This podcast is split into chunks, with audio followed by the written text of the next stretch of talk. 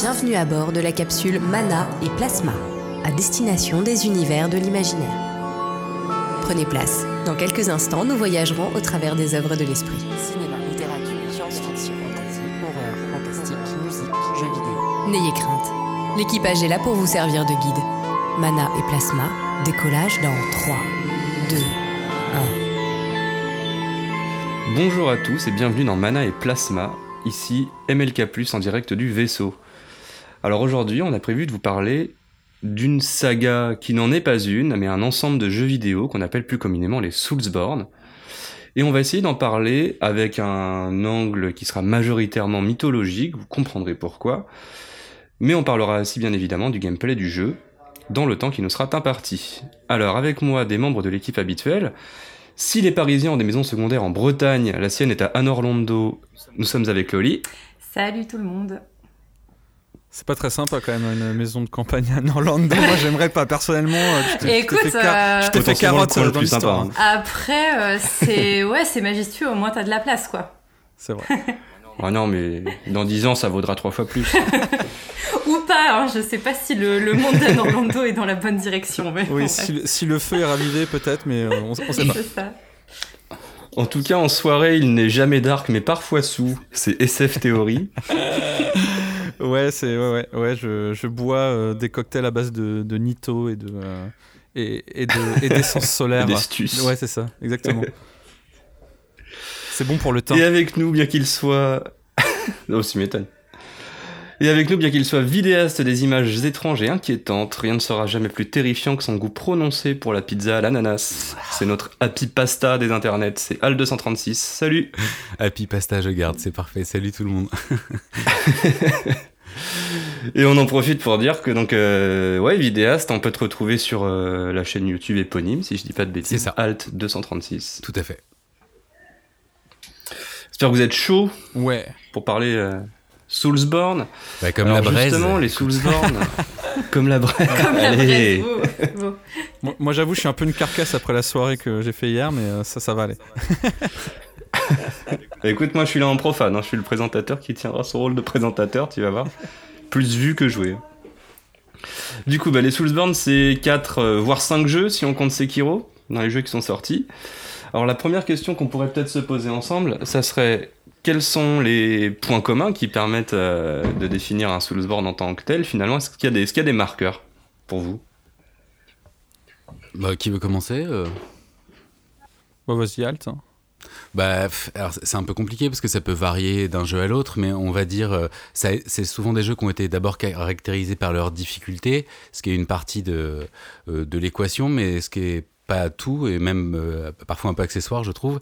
C'est plutôt quand même souvent euh, un level design euh, intriqué, labyrinthique et, cohérent, donc qui du coup fait vraiment plaisir à explorer. Un bestiaire assez technique qui suppose de, s'améliorer, de choisir le bon équipement. Enfin, il y y, a vraiment une idée assez respectueuse de presque l'esprit d'un donjon et dragon qu'on aurait réussi à mettre d'une façon vraiment qui respecterait totalement l'esprit de l'aventure.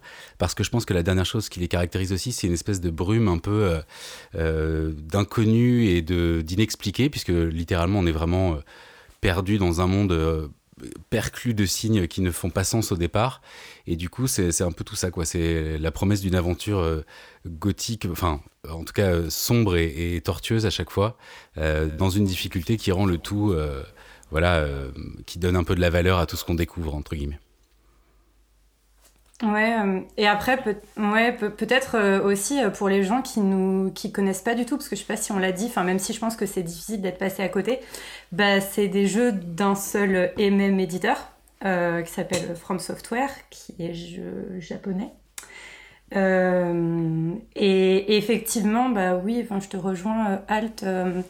après, j'aurais peut-être rajouté le fait que globalement, euh, les ambiances euh, des Soulsborne sont toujours un peu euh, pas post-apocalyptique, mais l'univers ne va jamais très bien. Euh, c'est peut-être un peu moins marqué dans Sekiro, mais enfin quand même.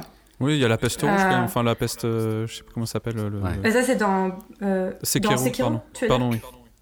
Euh, oui, enfin, voilà, c'est C'est globalement. euh, désespéré, ouais, t'as raison, il y a quelque c'est- chose d'assez. ouais. C'est ça, ouais. euh, le, l'univers va pas très bien, quoi. Il y, a- toujours une forme de, dégénérescence. euh, je sais pas qu'elle passe par l'état, enfin par une malédiction euh, ou par une contamination. Bah comme dans plutôt dans Bloodborne et Sekiro pour le coup. Euh, voilà. Et après, ben donc tous les jeux ont pour point commun bah, d'être de l'éditeur From Software et de venir du coup d'un, de venir de l'esprit euh, d'une seule et même personne qui s'appelle euh, Hidetaka Miyazaki, c'est ça, je le prononce bien? C'est ça. Parce que quand on est Miyazaki, euh, quand- le nom Miyazaki doit, Ouais, doit rimer ouf, avec ouais. talent. Ouais. Tu sais, c'est voilà. C'est porteur. Et hein. moi aussi, bon, j'ai- que- essayé de le dire hier, Hidetaka, Hidetaka. Tu vois, genre, c'est Ouais. euh, genre, c'est pas simple. Euh, et euh, qu'est-ce que j'allais dire euh, Ouais, voilà. euh, je sais pas, peut-être qu'on reviendra sur lui euh, après, donc euh, pas trop insister. Oui, oui, oui, on y reviendra même bien. plus en détail d'ailleurs. Mais, euh, Mais c'est vrai que je suis assez d'accord avec ta notion de dégénérescence euh, dont tu parles et je trouve qu'on peut même la voir au niveau, euh, au niveau des, des routes en fait de la, de la map qui elle-même semble dégénérescente. euh, pas dans l'architecture en elle-même, quoique peut-être, mais dans euh, vraiment le, son agencement en fait. Il y a un côté euh, qui nous perd immédiatement euh, au niveau de, de tous les différents couloirs, escaliers, échelles. Ouais, c'est laby- labyrinthique. Ouais, complètement. Et puis bah, pour finir un peu dans la définition, c'est des, euh, on va dire, actions RPG euh, euh, à la troisième personne et qui sont. J'aimerais aussi parler d'un truc qui est un peu invisible, mais il y a une, une physique, un game feel, comme on dit, avec les jeux From Software qui est, commune en fait à tous les jeux et aussi une esthétique qui va jusqu'aux icônes qui vont apparaître dans le menu, qui est vraiment très très, enfin, qui est magnifique quoi, qui est pour moi presque des liens avec la peinture classique, avec quelque chose de souvent très minutieux, très détaillé et, et qui va avec euh, cette idée de dégénérescence dont vous parliez. Tout a l'air toujours un peu usé. Euh, on sent pas de la 3D un peu froide de jeux vidéo quand on a, on a toujours l'impression que tout est un peu vieilli. euh, C'est un Euh, vieux grimoire en fait. Exactement, et ça, ça passe. Enfin, c'est souvent le cas, quoi, quand, quand le fond réussit à passer par la forme, et eux, ils arrivent à mettre dans, dans le moins de détails de leur jeu, jusqu'au choix des polices. Enfin, des, des, des- des- vraiment, c'est très minutieux. Bah, il y a ce côté japonais aussi où ils, ils vont toujours très loin dans, dans, du détail comme ça, mais c'est euh, un jeu qui vraiment dans, toutes ces parties qui sont pas juste que la partie visible, c'est-à-dire le jeu euh, est vraiment euh, euh, empreint de- de- d'une démarche qui est cohérente, qui est intransigeante. Euh, on, y reviendra, je pense aussi, et qui est un peu euh, toujours tournée vers une forme de fascination. Et ça, c'est ça qui rend ces jeux aussi euh, euh, hypnotisants. J'ai envie de dire, euh, euh, on tombe un peu dans ces jeux-là, quoi. Soit c'est pas pour nous et on laisse tomber, soit euh, on finit par y venir et à, s'engouffrer dedans, quoi. Il y, a- il y a quelque chose de, de l'ordre du venin euh, délicieux dans, dans ces Mm. jeux, quoi. Mais je trouve que tu as raison de le souligner parce qu'en plus, ça ne... en fait, euh, tu sens qu'ils sont extrêmement soigneux sur l'esthétique et pour autant, ça s'accompagne pas forcément d'une ultra exigence technique. Enfin, je veux dire, les jeux, Oui. les, les jeux Soulsborne sont beaux. Ah, bon, après, là, plus ça va, plus ils ont de très gros moyens.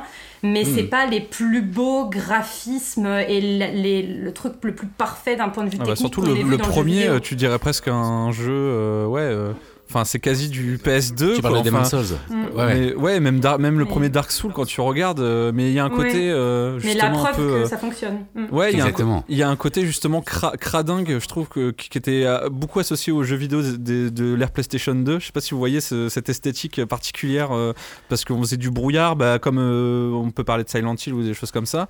Et il y a, il y a- il y a ce truc-là que en fait, le jeu est pas magnifique pour les standards quand il est sorti à l'époque, mais justement, il y a cette ambiance. euh, il y a cette ambiance un peu cradingue Bah, a qui passe par ces ce graphismes feeling, un ouais. petit peu euh, bah je sais pas les textures sont pas en HD Un peu cursed, euh, en je sais pas il y a ouais il y a, il y a un Ouais, truc marrant là-dedans C'est ça, exactement. je, trouve je que ça que participe, ça participe à l'ambiance. Ouais. Ouais, tout à fait, ça, ça marcherait pas aussi bien. euh, euh, et tu disais un peu, je sais pas qui disait un peu cursed, mais euh, C'est euh, moi, ouais, ça va comme ce qui est repris en ce moment, justement. Ah ça, ça va tout à fait avec ce, ce qu'on disait tout à l'heure sur ce côté un peu désespéré et tout.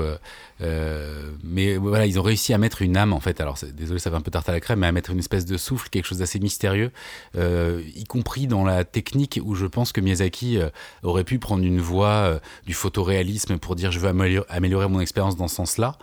Mais je pense pas que ça a été euh, le plus beau jeu de euh, Souls a été euh, c'est le remake de Demon's Souls qui a pas été fait par eux quoi. Ouais. C'est c'est Blue c'est Blue Point Ouais. et du coup euh, c'est c'est- enfin le plus beau esthétiquement je parle. hein. Du coup moi je trouve ça génial qu'ils aient pas pris cette voie là parce que ça montre que quelque part la vérité est ailleurs dans leur jeu et, et que c'est pas forcément ça le plus important. Et pour autant, ça reste quand même des très beaux jeux. Comme on regarde une, une peinture, euh, un Rembrandt, voilà, c'est pas forcément euh, dans l'air du temps de la création. On fait les choses différemment aujourd'hui. Il n'empêche que quand tu le regardes, c'est toujours magnifique. Et en plus, ça charrie tout un affect qu'on a vis-à-vis des choses un peu du passé. Et, euh, énormément euh, de l'œuvre de FromSoft se tourne vers une forme de classicisme qui est revisitée euh, par le biais d'une forme de, cauchemar qui est, géniale et très moderne. Mais du coup, il y a quand même toujours ce regard vers euh, une forme de classicisme euh, faussement austère, en fait, et qui du coup participe beaucoup Ouais. à l'impression qu'il nous procure. Et c'est ce qui te donne les petits waouh justement quand tu trouves un truc parce que ça a l'air austère au premier abord et en fait euh, Ouais. c'est, ça fourmille d'un, tas de petits détails. Et Al, tu parlais de difficulté, mais euh, moi je trouve que en fait, ce qui est marrant avec Dark Souls, c'est un peu euh, l'inverse du fameux, fameux dicton qui dit euh, euh, facile à prendre en main, mais, mais euh, difficile à maîtriser. Moi je trouve que Dark Ouais. Souls, c'est un peu l'inverse, c'est-à-dire que c'est difficile à prendre en main, mais qu'en fait, plus tu joues et plus c'est limite facile, je trouve que dans les, dans les Souls, plus tu avances dans le jeu et plus euh, bah, t'es es serein. Au début, t'es vraiment. euh, je trouve que t'es. C'est vraiment angoissant de commencer un Souls quand t'as jamais joué. Le premier Dark Souls, euh, moi quand j'y ai joué. Alors, Concernant la difficulté, justement, te- on y reviendra, tu verras Ouais. dans, dans une ou deux questions. Ouais. Mais ça me permet justement d'enchaîner avec la suivante. Dark Souls, c'est aussi une mythologie, souvent cryptique, toujours riche. Et euh, j'aurais aimé savoir ce que vous aviez repéré, ou ce que vous savez, sinon par la quelconque lecture ou écoute d'interviews, au niveau des inspirations pour ce background entourant euh, la plupart des Soulsborne. Euh, que ce soit les travaux de recherche faits par les équipes, ou est-ce que vous y voyez de l'hommage à certaines choses, je sais pas? Ben, déjà, ce qu'on peut peut-être dire, moi, ce qui m'a marqué, c'est que ben, quand je me suis renseignée du coup sur comment euh, Miyazaki l'a, enfin, avait créé, on va dire, euh, le premier Souls, donc qui est Demon's Souls et pas Dark Souls du coup. Euh, a priori, le fait que sa narration soit si euh, cryptique ne vient euh, pas de nulle part. Euh, le fait que ce soit comme ça, très brumeux, qu'on distille très peu d'informations euh, et qu'il ait adopté en fait cette forme. Euh, alors je ne sais pas si vous avez vu la même info, mais donc ça viendrait du fait que euh, lisait pas mal de fantasy, surtout dark fantasy quand il était jeune. Euh, mais qu'il la lisait en anglais parce qu'à l'époque t'avais pas forcément de traduction en japonais et que comme il maîtrisait pas complètement l'anglais, en fait, il était obligé de de comment dire de remplir les trous dans, dans le récit avec euh, bah, en fait des choses que lui imaginait. En gros, il était obligé de reconstituer en fait l'histoire globale euh, avec euh, le, avec les morceaux que lui arrivait à exploiter. D'où le fait que a priori, enfin, il ait eu envie de retranscrire en fait cette sensation-là et de laisser de la place à l'imaginaire des joueurs joueuses dans la reconstitution, on va dire, du lore, de l'histoire de l'univers, du scénario.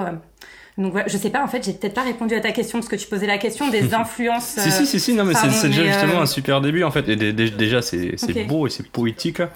mais en plus de ça, euh, non, non, le, le fait de, justement que le mec lise de l'héroïque euh, fantasy euh, Et du George Martin. anglo-saxonne et qu'il s'amuse à, à combler les trous, c'est cool. Ah ouais, d'accord, bah ceci explique peut-être cela alors qu'on Ouais, ouais, de ouais. Il a lu pas mal de, de, de fantasy. euh, voilà, c'est. Enfin, moi, écoute, j'avais entendu la même anecdote et je, je l'ai dit dans une vidéo. Donc, a priori, c'est que je l'ai lu quelque part dans une interview. Donc, je- j'espère que. En tout cas, ça, ça fait une super origin story. Mais oui, oui, c'est le cas.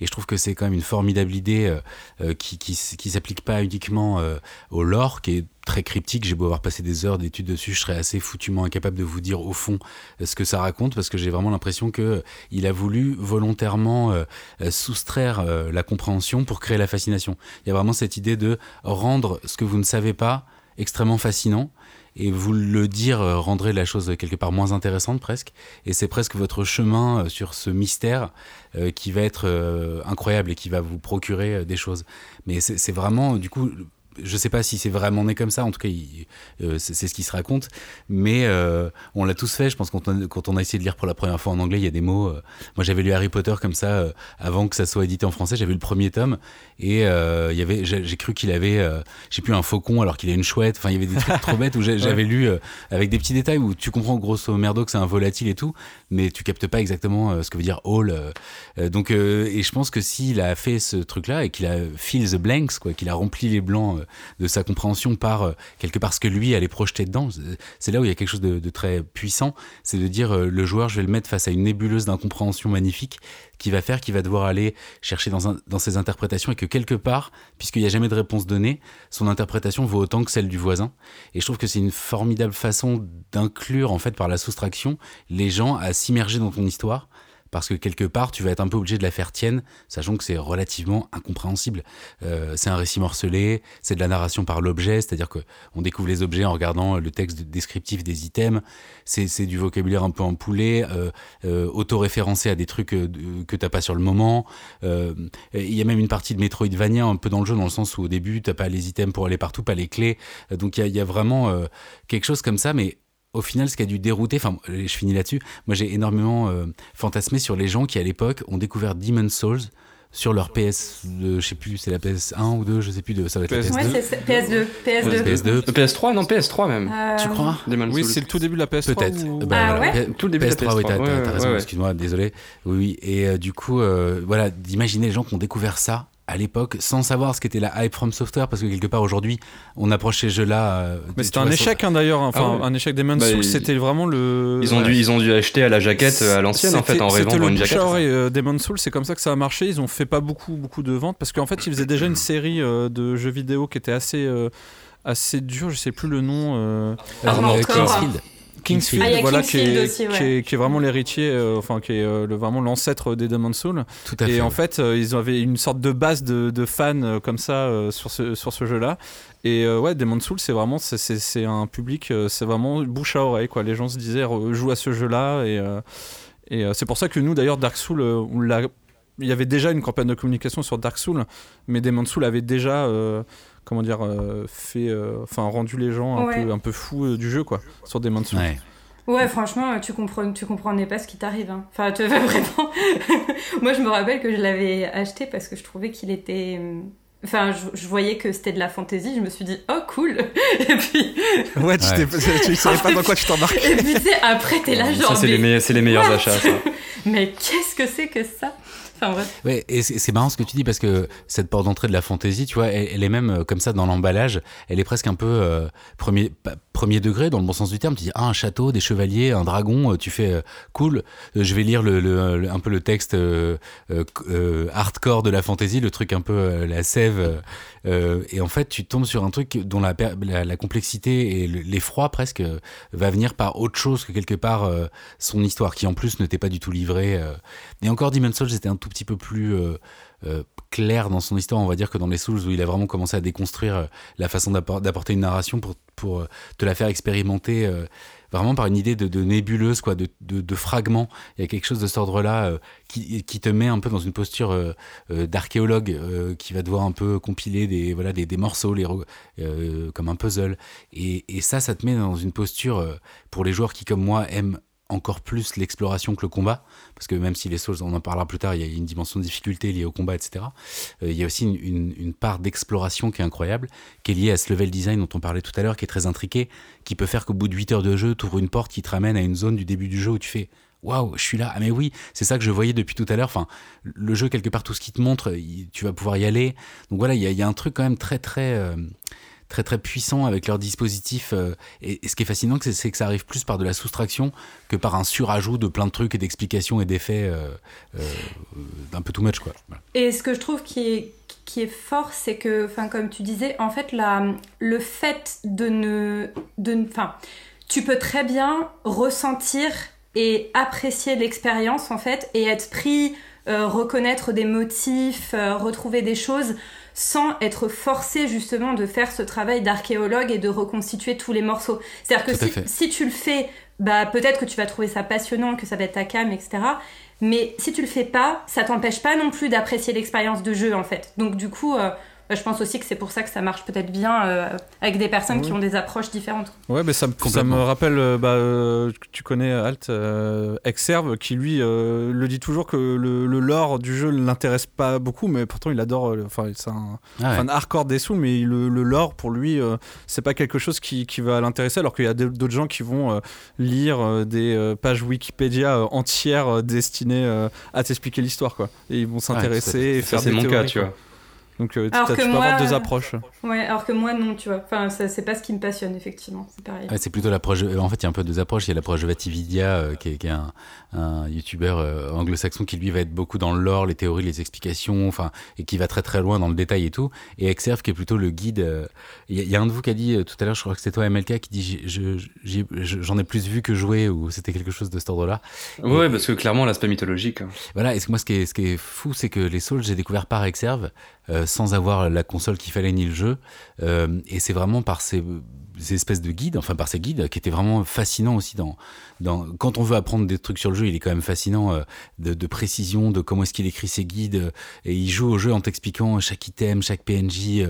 Enfin voilà, on a l'impression qu'il a joué mille fois au jeu et qu'il te, qui t'introduit à un grimoire. Et en fait, c'est les let's play quasiment les plus fascinants que j'ai vus parce que, alors même que j'avais pas joué à ce jeu-là, j'arrivais à avoir une fascination sur ce labyrinthe que ce que ce type arrivait à mettre en forme et à en déchiffrer les secrets euh, mécaniques presque euh, oui. et, le, lore en fait même s'il s'y intéresse pas il arrive toujours à dire que tel PNJ euh, euh, il est là pour ça et du coup donc en fait c'est une espèce de lore qui passe aussi par les mécaniques par les choses que tu débloques par par le gameplay en fait quelque part une partie du gameplay en tout cas hors combat et du coup ça je trouve que puis From Software a un souci du, détail, euh, du, petit truc caché qui, prend sens, enfin du foreshadowing, euh, des, des choses que tu vas réaliser qu'à la fin et qui sont là depuis le début. Enfin, du coup, c'est très très. euh, il y a une matière, et moi, c'est presque ce qui m'a donné envie de faire des vidéos, bizarrement, c'est de me dire, ah tiens, il y a des matériaux dans lesquels on peut rentrer en profondeur, alors que, comme tu disais tout à l'heure, on peut le voir juste comme un jeu de combat génial, et, voilà, euh, avec des boss et des méchants et tout, et de l'explo, quoi. Et je trouve ça génial, ce- ce- ces niveaux de lecture qui sont offerts par un jeu aussi euh, profond.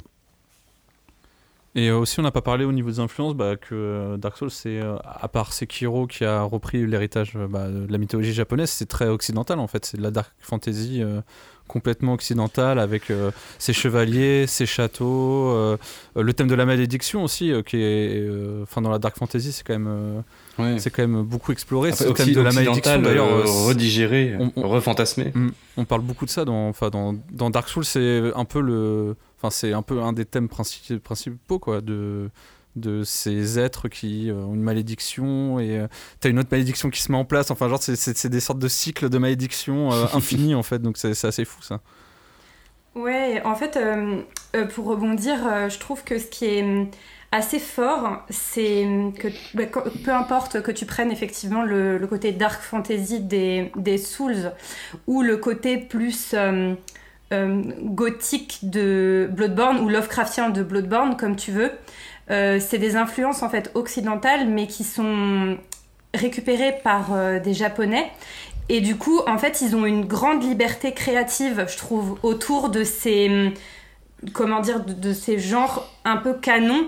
En fait, eux, ils prennent cette matière-là, mais ils vont être beaucoup plus, enfin, ils vont pas être dans le respecter à tout prix, tu vois, je Ouais. trouve. Euh, je trouve que d'ailleurs, c'est pas la seule œuvre japonaise dans laquelle tu vois ça, en fait. Euh, et ça fait aussi que c'est, euh, bah, c'est c'est très surprenant, enfin, et très réussi en même temps, parce qu'ils vont s'autoriser plus de choses. Je pense que si je sais pas, c'est si un autre studio Si, si, peut-être fait- Enfin, oui, voilà, si un vois. studio anglais faisait de la dark fantasy, Voilà, bah, il resterait plus dans peut-être dans l'heroic fantasy d'ailleurs. euh, euh, Ouais, qui ouais, est plus tu peux- tu connu euh, à, ça. Tolkien ou euh, enfin voilà de- des choses peut-être plus euh, plus connues Dark Fantasy c'est vrai que euh, c'est un peu moins enfin genre euh, ouais je vois mal un, un studio européen faire un jeu comme Dark Souls ça serait euh, Ouais, il suffit de voir quand le Japon s'empare, euh, par exemple, euh, des films sur, sur- des films sur les bonnes sœurs ou des trucs comme ça. euh, c'est- ils, y mettent, une- ils y mettent une, belle une belle dose d'eux-mêmes. hein, Et justement, c'est ça qui est marrant, en effet. Ça permet de casser des codes tout en, est- tout en essayant euh, de recoller les morceaux. C'est super, mais j'adore. Hum, Tu vois, ne serait-ce que si tu prends. euh, je sais pas, il n'y a, pas énormément en fait de jeux qui sont comparables, mais si tu prends un Diablo, par exemple, de Blizzard, qui est pourtant extrêmement inspiré de la pure dark fantasy, hum, le bestiaire et les lieux, d'une certaine manière, sont quand même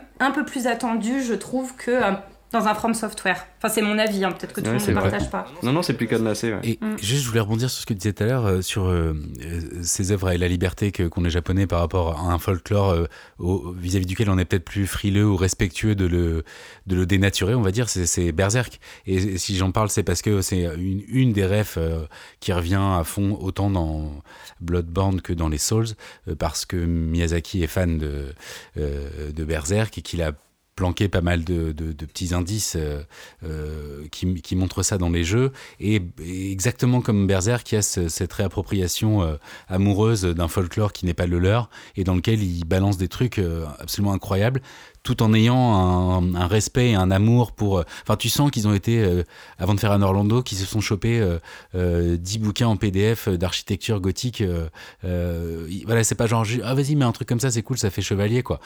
Tu sens qu'il voilà, il y a une vraie réappropriation euh, euh, presque universitaire de dire, ok, pour bien dévier le truc et pour apporter notre vision un peu folle, faut qu'on montre euh, qu'on a vraiment digué le truc euh, aussi bien qu'eux. Et je trouve que parfois, ils nous font même presque la leçon euh, sur des univers qu'on pourrait imaginer plus maîtrisés par des gens qui ont grandi quelque part dans cette culture. Et bien en fait, non.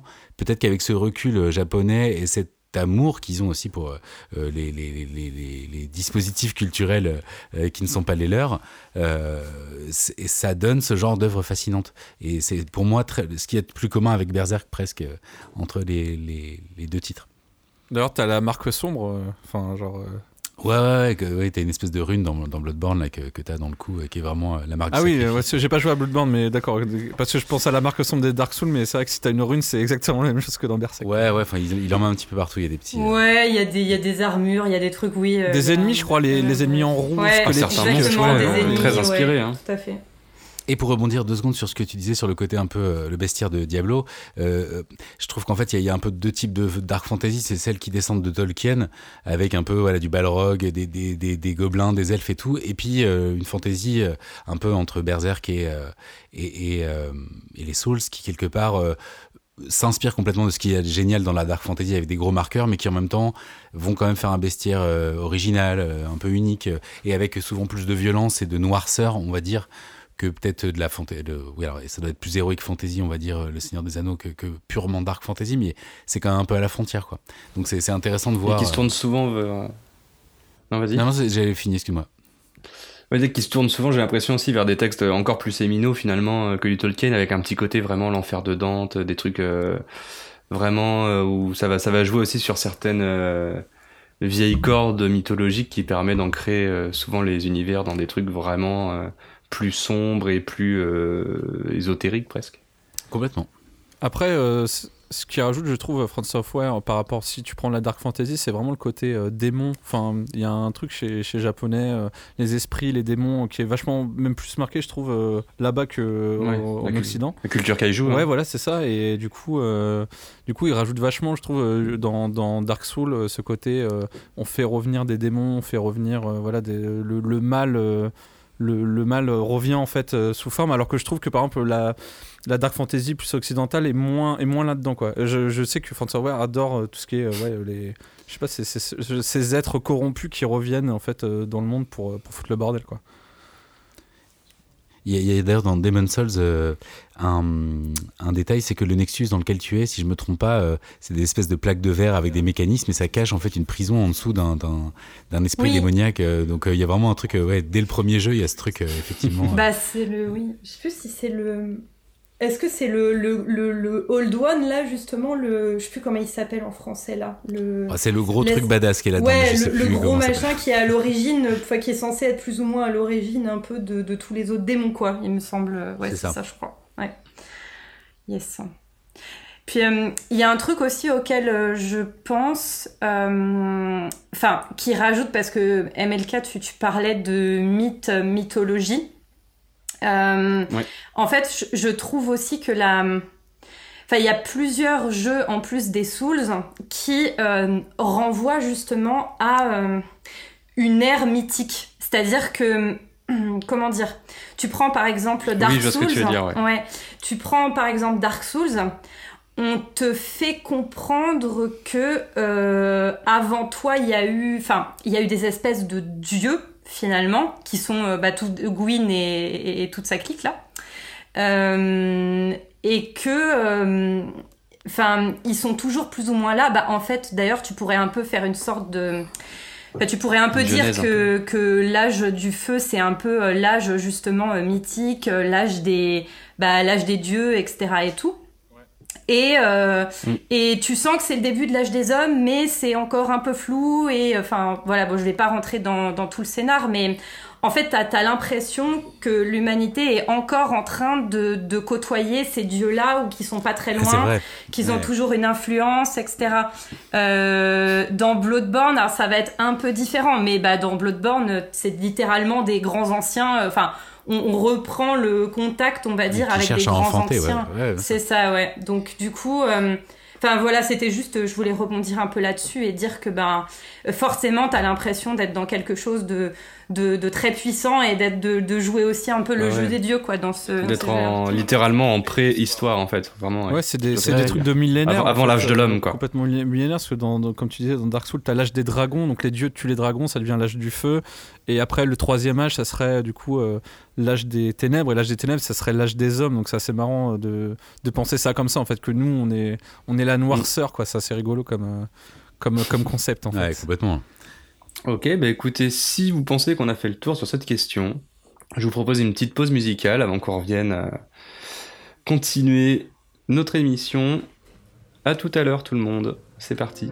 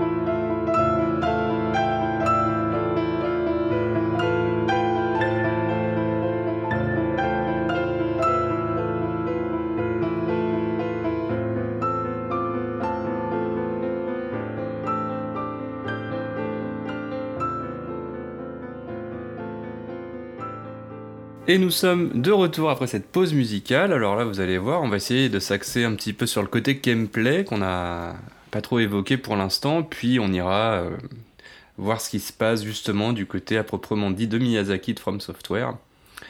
Alors donc, un gameplay, euh, on en a, un peu évoqué tout à l'heure, c'est-à-dire euh, rigoureux, souvent des morts à l'appel.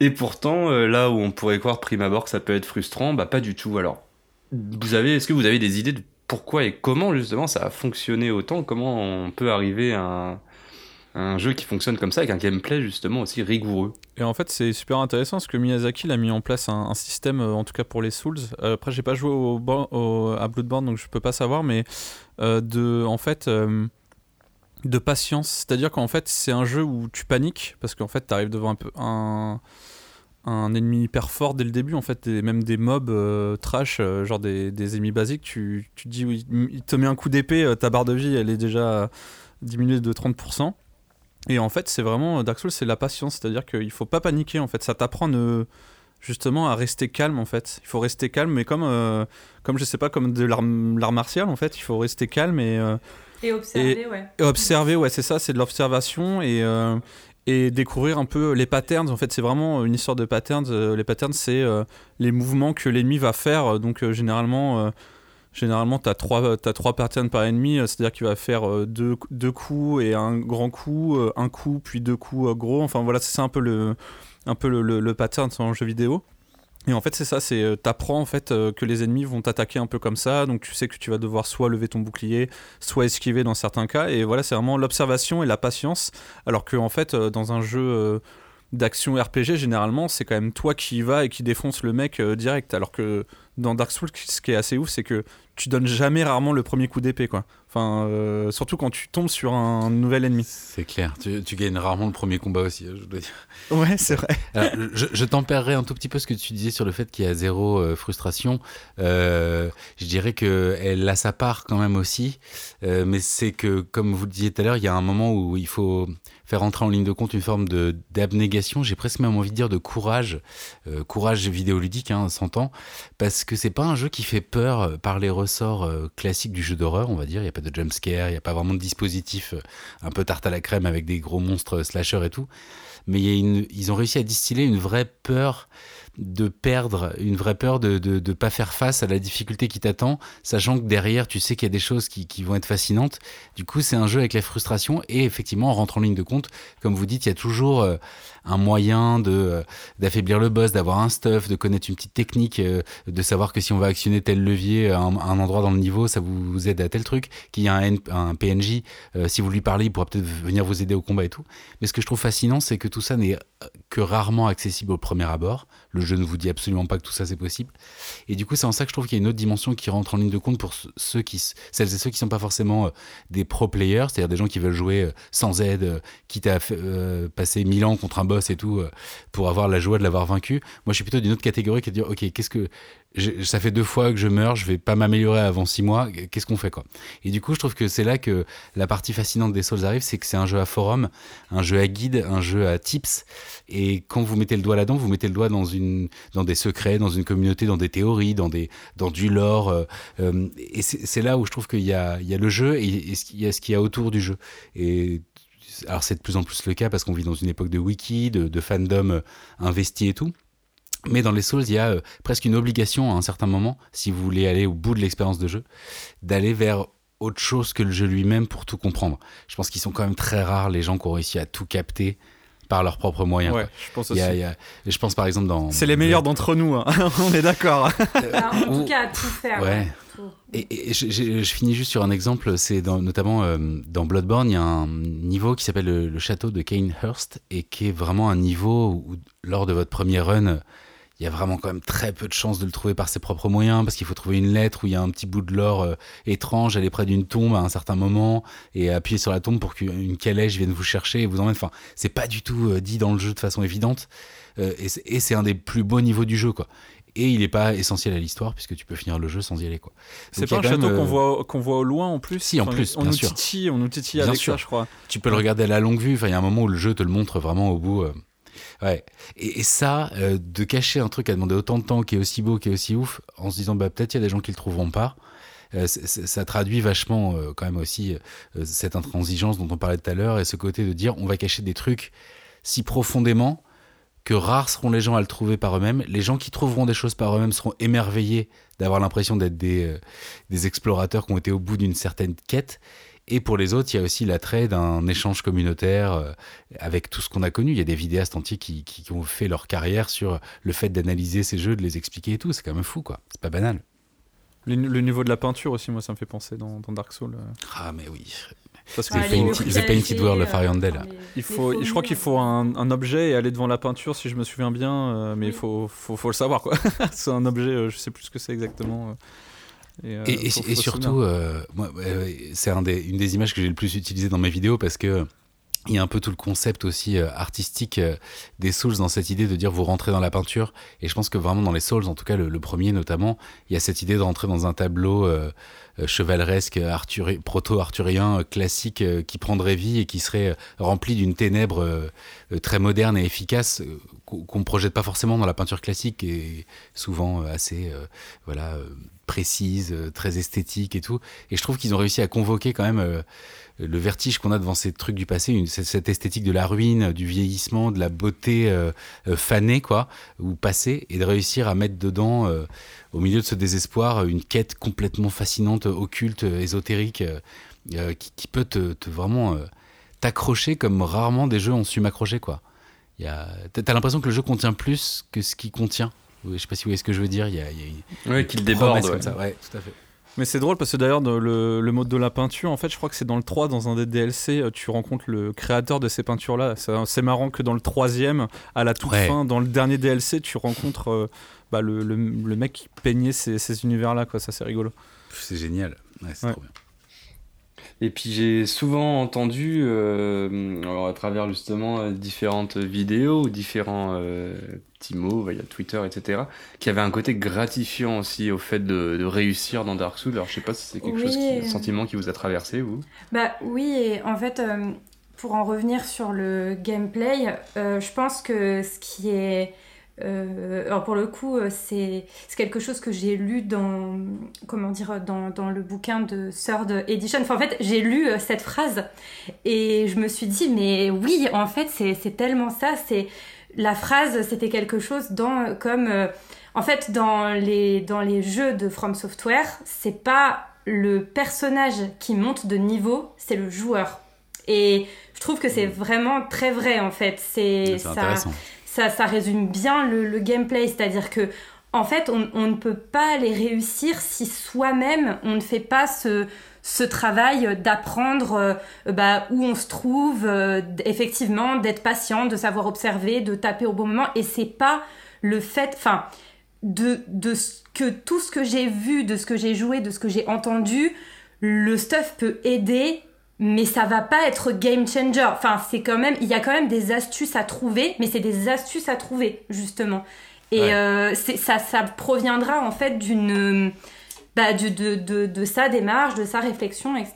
Et enfin, je trouve ça super intéressant. Et finalement, c'est pas si commun dans le jeu vidéo parce que il y a plein d'autres jeux où euh, euh, je sais pas, euh, il, su- il suffit d'aller d'a- d'aller XP, euh, de, de, te- de te débrouiller pour bien te stuffer, et puis le boss qui à la base était, était difficile va devenir facile. Là, c'est pas, hum, ça fonctionne pas comme ça quoi. En fait, le jeu te force à toi, hum, bah, à toi évoluer, d'où le fait que le sentiment bah, de, de réussite soit quelque part encore plus profond, parce que c'est vraiment toi qui as réussi en fait. Enfin voilà. Je sais pas si, si vous partagez. Non, mais si, si, c'est vrai que c'est quelque chose de rare. Moi, c'est le sentiment-là. euh, alors, je disais, les sauts, j'ai pas joué, j'ai surtout regardé, mais je comprends ce qui se dit et ce qui se fait. Et c'est un sentiment que j'avais eu euh, exclusivement, par exemple, avec euh, Hotline Miami. Donc, on est quand même. euh, Quoi, j'allais dire avant, non, que, quoi que non, peut-être en même temps, justement, que Dark Souls 1 et 2.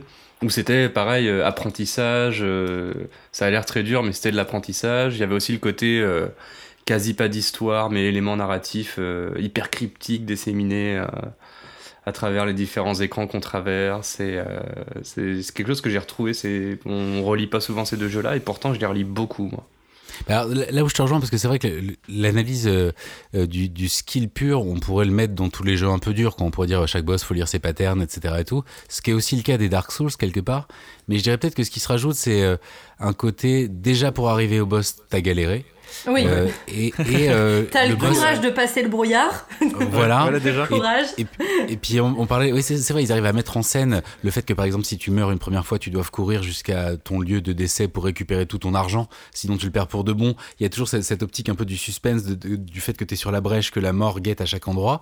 Et c'est-à-dire que tu peux aller battre un boss, euh, être à, à deux points de le tuer et mourir sur le... Tu, tu meurs et euh, dans le run d'après, tu meurs au deuxième mob nulos. Enfin, ça peut être aussi dur que Donc ça rajoute, en fait, la difficulté, elle agit plutôt sur le moral, en fait, que sur les skills. Je sais, je sais pas si vous voyez ce que je veux dire, dans le sens où euh, ouais. il faut à un moment euh, passer outre le, le découragement, en fait. Le découragement face à un truc qui te dit, ah ouais, t'as vu, tu pourrais le faire, mais ah non. Euh, Parce que la caméra, parce que le boss fait un move qui était pas prévu, parce que t'es tombé dans un trou, parce que voilà, tout, tout est tellement létal, c'est vraiment de la, de la malévolente architect- architecture, quoi. Le jeu est vraiment pensé comme un grand piège. Il y a des niveaux comme par exemple la forteresse de Seine, qui est un niveau de Dark Souls, qui est toute une machinerie avec des boulets qui tombent et tout, et qui Enfin, il y a vraiment quelque chose de cet ordre-là que que je trouve fascinant, mais du coup voilà, c'est ce, ce désespoir, euh, la difficulté attaque ton moral, et c'est en ça où je rejoins le fait que c'est le joueur qui progresse. Euh, c'est celui qui aura la patience de pas jeter sa manette au milieu de l'écran. C'est celui qui aura la patience de, de peut-être euh, regarder mieux le décor, d'aborder les choses différemment, de d'aller observer une autre zone en attendant parce que tu as l'impression que là tu es un peu perdu. Enfin, il y, a, il y a- il y a vraiment ça. Après, je modérerai un tout petit peu pour dire quand même que je, je le redis. On air cette fois-ci, j'ai jamais vraiment battu un boss euh, des Souls tout seul. Euh, moi, j'ai eu des mécaniques assez bizarres du genre attendre trois quarts d'heure devant une marque d'invocation, euh, que quelqu'un arrive dans un serveur vide. Du coup, ça peut paraître idiot, mais moi, j'expérimentais vraiment la solitude et quand quelqu'un arrivait, je me disais oh putain, peut-être une chance que quelqu'un m'aide à battre ce boss face auquel tout seul, j'ai même pas le, le courage émotionnel de m'y investir pendant euh, 20 combats parce que j'ai aussi plus le temps. Enfin, ouais, j'ai Ouais, 40 c'est ça que je voulais dire aussi, c'est tu que vois, il y a tu- ça aussi quoi. Tu ouais, c'est ça, c'est que bah, je trouve que les Souls, euh, moi, c'est au-delà de la difficulté. euh, je, pourrais, je dirais pas la difficulté. Du coup, Dark Souls c'est difficile, donc c'est pas fait pour tous les joueurs. Je dirais plus, c'est Dark Souls, c'est euh, prenant, exigeant. Et ben, il faut avoir le temps. En fait, c'est pas un jeu où tu reviens du travail et tu vas jouer une demi-heure comme plein d'autres jeux en fait pour se Ouais. détendre. Il faut de l'investissement. C'est vraiment, euh, il faut fa- limite faire un, Excel. non mais je, veux dire par là que il faut, euh, c'est quelque chose où tu, tu peux pas, par exemple, jouer une heure à Dark Souls et trois semaines après euh, y rejouer encore une heure. C'est vraiment un truc où il faut se mettre dedans et être à fond Ouais, dedans. Et c'est vrai que bah, les gens ont pas forcément peut-être le temps ou envie de se détendre et que du coup, si les joueurs occasionnels, pour moi, euh, c'est compliqué de jouer à Dark Souls. Si tu joues euh, une fois tous les, tous les mois, c'est c'est compliqué quoi. Oui, je, je suis d'accord avec toi. C'est je- c'est une réflexion que je m'étais faite, c'est un peu la limite euh, de l'exercice. quoi. En fait, c'est très payant si tu le fais, mais je suis d'accord que tout le monde n'a pas forcément, je pense, euh, tout simplement le temps en fait à investir euh, Ouais. dans des jeux comme ça. quoi. Puis ce qui est euh, génial, c'est que tu, même si tu joues que deux heures un soir, tu vois, je sais, mais quand t'es dans la, euh, un peu la folie des premiers temps où tu découvres ces genres de jeux et où t'es en- enfin mordu par euh, la philosophie qu'il a et, et ce qu'il exige de toi, c'est typiquement le genre de jeu où tu vas y jouer deux heures et puis le lendemain dans le métro en allant au taf, euh, tu vas lire trois forums qui expliquent tel item. Enfin, t'as vraiment un truc comme ça, d'un truc qui t'entraîne dans un espèce de sous-monde où tu fais attends, il y a aussi des trucs à lire, il y a des trucs à capter, il y a des gens qui ont des, qui ont des, des théories sur ou même des vidéos. Tu vas aller voir des vidéos de let's play pour comprendre comment euh, un tel a battu le boss que t'arrives pas à faire et tu vas avoir une technique, un move auquel t'avais pas pensé, un, un, stuff qui, qui te donne plus résistant euh, à tel euh, à l'électricité que le boss produit. Il y a plein de choses comme ça où en fait tu te rends compte que tu peux toujours améliorer euh, aussi par le savoir. Et presque un savoir un peu euh, euh, universitaire quoi où tu vas aller vers Ouais. le corpus des gens qui autour euh, t'aident à un peu, un peu dans un esprit vraiment communautaire d'explorateurs qui s'entraident euh, à rentrer dans ce monde là et, et alors bizarrement le juste pour finir là-dessus la communauté montre euh, souvent son côté euh, un peu toxique avec le côté euh, get good, c'est c'est, euh, get good. Le fait que dire que si quelqu'un dit j'ai du mal à jouer aux sous, on, lui répond bah deviens bon. Tu vois, qui va un peu dans cette idée de euh, il faut y aller, euh, faut se vaincre soi-même et tout. Ouais, il y a un côté un peu élitisme, limite développement personnel qui peut être un peu agaçant parce que ça occulte complètement la gentillesse de la majorité des gens qui sont dedans et qui ont envie que d'une chose, c'est que des gens découvrent ce truc génial et euh, traversent les bouleversements émotionnels qu'eux ont traversés en faisant ce truc-là. Et, euh, et puis que aussi de s'entraider euh, voilà donc euh, ça, cache aussi quand même un vrai truc communautaire assez bienveillant quand même entre les gens qui montrent qu'ils ont envie de s'améliorer là-dedans quoi Mais d'ailleurs, il n'y a pas que un- une chose bienveillante, parce que moi, ce qui me fait beaucoup rire, c'est quand tu as des messages qui te disent euh, trésor devant. J'adore euh, ce genre de message. Il y a un précipice. Et je- Ouais. je, trouve ça, je trouve ça, moi, je trouve ça, moi, je trouve ça quand même marrant, parce que comme on est dans la dark fantasy, il y a un côté aussi, euh, tous, les, tous les conseils ne sont pas bons à prendre. Donc, des fois, quand tu vois un message, euh, les gens sont plutôt, mais tu as quand même des choses assez drôles où euh, ils disent euh, trésor devant, tu as un précipice et tu y vas, tu fais ok, ouais. Ouais. Et, c'est vrai qu'après, tu deviens quand même un peu méfiant quand même des fois sur certains Bien messages. sûr. Moi, je trouve ça, je trouve ça assez rigolo. Au final, c'est pas très pénalisant. Je trouve ça un peu marrant. euh. Il y, a- pas toujours ce genre de message que je crois qu'on on peut mettre des pouces ou genre euh, des sortes de pour que le message soit vraiment mis en avant. Mais euh, des fois, il y a- Parce ouais, il y a des petits pièges des joueurs. Ça, ça me fait beaucoup rire ça quand, quand je vois ça. Peut-être juste, on peut le, le rappeler parce que du coup, je ne sais pas encore une fois si tous les auditoristes euh, auront joué au jeu, que effectivement, j'ai un, j'ai un doute soudain sur entre Demon Souls et Dark Souls. Euh, c'était là dans Demon Souls? Non, c'était. Est-ce que c'était là dans Demon Souls? Je sais plus. Euh, mais en tout cas, oui, euh, la plupart des jeux Souls ont un système de, de messages en fait que, en gros, les joueurs ne jouent pas dans le même espace. Chacun a son espace de jeu. Par contre, ils peuvent se laisser des messages. Alors des messages en fait. Euh, avec un choix euh, de texte assez, euh, enfin je crois le, le choix de texte est assez C'est euh, limité, limité. Ouais, voilà, Tout à c'est ça.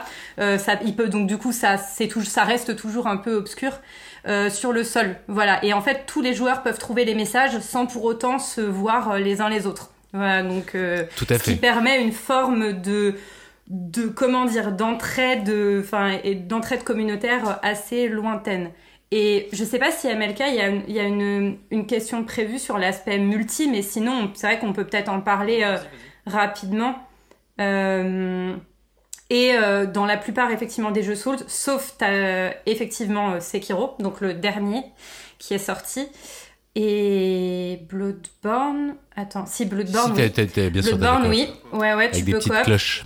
C'est ça. Et euh, en fait, par contre, donc encore une fois, les joueurs jouent pas le dans le même espace, mais ils peuvent intervenir entre guillemets euh, ponctuellement dans euh, l'espace euh, d'un autre joueur. Soit alors de façon euh, positive pour aider, soit de façon négative pour venir se fighter. Bleu ou rouge d'ailleurs, les, les codes couleurs un peu, je crois, si je me souviens bien. Je Je crois me- qu'ils sont en bleu Oui. fantomatique ou rouge Ou rouge pour fantomatique. ceux qui sont. ouais. Et d'ailleurs, t'as as les fantômes aussi, c'est c'est, euh, Oui, ça qui est rigolo, tu vois. enfin, tu, tu vois les joueurs, en fait, leur mort, le moment de leur mort, donc c'est hyper angoissant parce que tu vois une sorte de, de, de, de clone de toi dans un autre monde qui meurt à ce moment-là. Tu dis, ah ok, du coup, là, il faut peut-être que je fasse gaffe parce que ouais, vu le nombre. de- Et il y a des taches de sang aussi au sol, ça c'est très, Oui. très rigolo quoi. Bah, c'est les taches de sang qui euh, développent la, la dernière mort de la personne qui est morte ici. En fait, c'est là où tu vois la petite animation, euh, effectivement. Oui, c'est Et juste, en fait, euh, je suis désolée, mais franchement, euh, bah, je voulais juste dire euh, merci Sœur d'édition parce que leurs bouquins sont super bien faits. Et euh, bah, j'ai lu en fait une, anecdote là-dessus que j'avais super envie de partager parce que je la trouve encore une fois géniale, qui est bah, pourquoi en fait Miyazaki a, pensé ce système d'entraide multijoueur. Euh, du coup, dans le guide, euh, il, est rapporté en fait une anecdote qui lui aurait donné cette idée-là que je trouve juste géniale. Euh, c'est le fait qu'apparemment, donc un jour, il était en voiture et il neigeait très très fort au point en fait qu'il s'est retrouvé bah, bloqué. Enfin, il, il pouvait plus avancer quoi. Il était bloqué, pris dans la neige. Et visiblement, en fait, t'as la personne derrière lui. Enfin, tout le monde était bloqué en fait. Donc une personne bloquée, toutes les autres le sont. Et en fait, la personne derrière lui en voiture a genre poussé en fait sa voiture pour qu'elle se, dégage avec sa voiture. Et euh, bah comme ça, il a pu repartir. Et en fait, ce qu'il dit, c'est que euh, s'est senti euh, hyper reconnaissant envers cette personne et les autres personnes derrière, parce qu'apparemment c'était une chaîne de voitures qui poussait. Mais euh, en fait, il a pas pu, comme bah, ils étaient en pleine neige, etc. En fait, c'était un moment hyper fort parce que justement l'entraide était euh, anonyme et qu'en fait, il a jamais pu, ne serait-ce que dire euh, merci à la personne parce que bah, Ah, ils sont restés dans leur voiture et voilà. Et en fait, apparemment, c'est c'est un moment qu'il a, enfin, en fait, ça l'a marqué. Il s'est dit, mais c'est Enfin, c'est super quoi que qu'on se soit aidé comme ça sans se parler et il a voulu, euh, enfin, il se serait inspiré de ça pour euh, son expérience du multi. Et j'aime trop cette histoire. Voilà. C'est génial. ça. J'avais lu aussi. D'ailleurs, très tu très drôle. euh, tu m'offres justement une transition toute trouvée. Parce que tu nous as parlé de Miyazaki. Alors, euh, Miyazaki qui est derrière justement les Soulsborne, mais pas que, parce qu'on va pas euh, mettre une seule personne derrière ça. Il y a aussi toute l'équipe de From Software, bien évidemment. Bien sûr. Et euh, j'aurais aimé avoir votre avis pour euh, essayer de comprendre qu'est-ce qui fait qu'on passe d'un jeu obscur à la Demon Souls, voire même les jeux qu'ils faisaient avant, dont on a parlé, à euh, des jeux maintenant, vu l'attente d'ailleurs qu'on voit par autour d'Elden Ring, complètement au devant de la scène. Quoi. Pour vous, c'est quoi l'élément magique? Euh, je- euh, alors bah, si je peux répondre, je pense que c'est la. euh, ils ont complètement changé. euh, en fait, dans la dans Steam, il y a une catégorie qui s'appelle similaire à Dark Souls. Et, Ah ouais Souls-like, quoi. Voilà, tout, tout est dit quoi. Et du coup, Souls-like exactement. Et du coup, euh, c'est un peu comme euh, le, le Doom-like. Enfin, c'est un jeu qui a inventé un genre et plus qu'un genre particulier, parce qu'il y avait des jeux déjà avec le même dispositif. C'est plus, je pense, une philosophie. euh, cette idée dont on parlait tout à l'heure de de soustraction et euh, et, et qui rend la chose fascinante. En fait, c'est une confiance qu'on fait au joueur, euh, de lui dire. Euh, Arrêtons les jeux couloirs, arrêtons de tenir la main aux joueurs, arrêtons de faire euh, des interfaces avec 15 000 petits chiffres qui bougent et, et, euh, enfin, même s'il y a plein de chiffres dans Dark Souls, mais il y a un truc très euh, presque naturaliste, un peu euh, austère qu'on disait tout à l'heure, mais qui promet, enfin, où les surprises et les récompenses sont la hauteur du désespoir que tu ressens au bout d'une heure de jeu à rien comprendre et à être nul et à mourir sans, en boucle. Et en fait, c'est un peu un truc initiatique. Je pense qu'il y a aussi euh, quelque chose de cet ordre-là. Et dans une industrie du jeu vidéo qui est quand même très balisée, avec euh, tellement de gros chiffres que du coup, on est sur quand même des, des soucis marketing qui font que du coup, on a envie que ça touche le plus de gens possible et tout. Ils ont pris une espèce voilà, ils ont pris une espèce de contre-pied euh, complètement euh, incroyable de dire et si on faisait tout l'inverse de ce que l'industrie semble dire et que de ça pouvait naître quelque chose euh, qui pourrait briller par son étrangeté dans, dans cet écosystème. Et je pense qu'il y a de cet ordre quelque chose de cet ordre-là. Et je voulais juste un instant revenir et je pense que c'est ça aussi qui, qui participe au succès de ces jeux, c'est que tu, vous parliez tout à l'heure du multijoueur indirect, c'est un peu comme ça qu'on pourrait l'appeler, euh, par tous les dispositifs qui sont mis pour te faire croire qu'il y a d'autres joueurs. Donc il y a effectivement, quand on appuie sur une tâche de sang, tu peux voir un cadavre, comment il est mort, mais tu as aussi euh, parfois des spectres qui durent quelques secondes où tu vois un joueur qui est en train de jouer en même temps que toi. Et tu vois juste euh, un petit spectre de lui qui, court quelques secondes et il disparaît. Donc c'est aussi une façon de te dire, de façon presque un peu subliminale, que t'es pas tout seul dans cette galère. Et ce que je trouve génial, c'est que euh, From Software euh, a fait en sorte que tout ce qui se passe dans le jeu, de ta mort jusqu'au multijoueur, est justifié dans le lore. C'est-à-dire qu'à un moment, le, chevalier solaire t'explique que, euh, en fait, on est des, millions de chevaliers qui sommes un peu bloqués dans une sorte de boucle temporelle, mais que chacun peut cohabiter et que pour autant, euh, c'est la somme de nos actions qui feront que. Enfin, il y a quelque chose comme ça d'un peu philosophique qui est de te dire, euh, c'est pas juste un jeu dans lequel tu mets une pièce et où tu t'amuses, tu participes à quelque chose qui te dépasse. et quand tu meurs, on t'explique qu'en fait, t'es un, une carcasse qui revient. Enfin, ils ont poussé le concept du mort-vivant pour dire, t'inquiète, quand tu meurs, c'est prévu dans le jeu, ça a un sens. Et je pense qu'en fait, cette extrême exigence qui va jusqu'aux philosophies de gameplay, à l'utilité de chaque chose, qui doit être extrême et parfaitement euh, euh, savante et maîtrisée, ça envoie une promesse incroyable euh, de profondeur en fait. Je pense que c'est le mot clé ultime de ces jeux-là.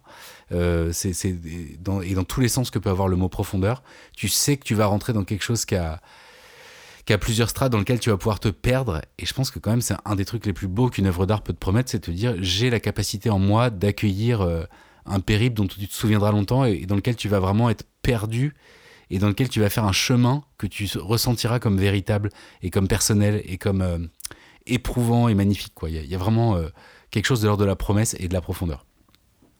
Et d'ailleurs, même le New Game, en fait, c'est.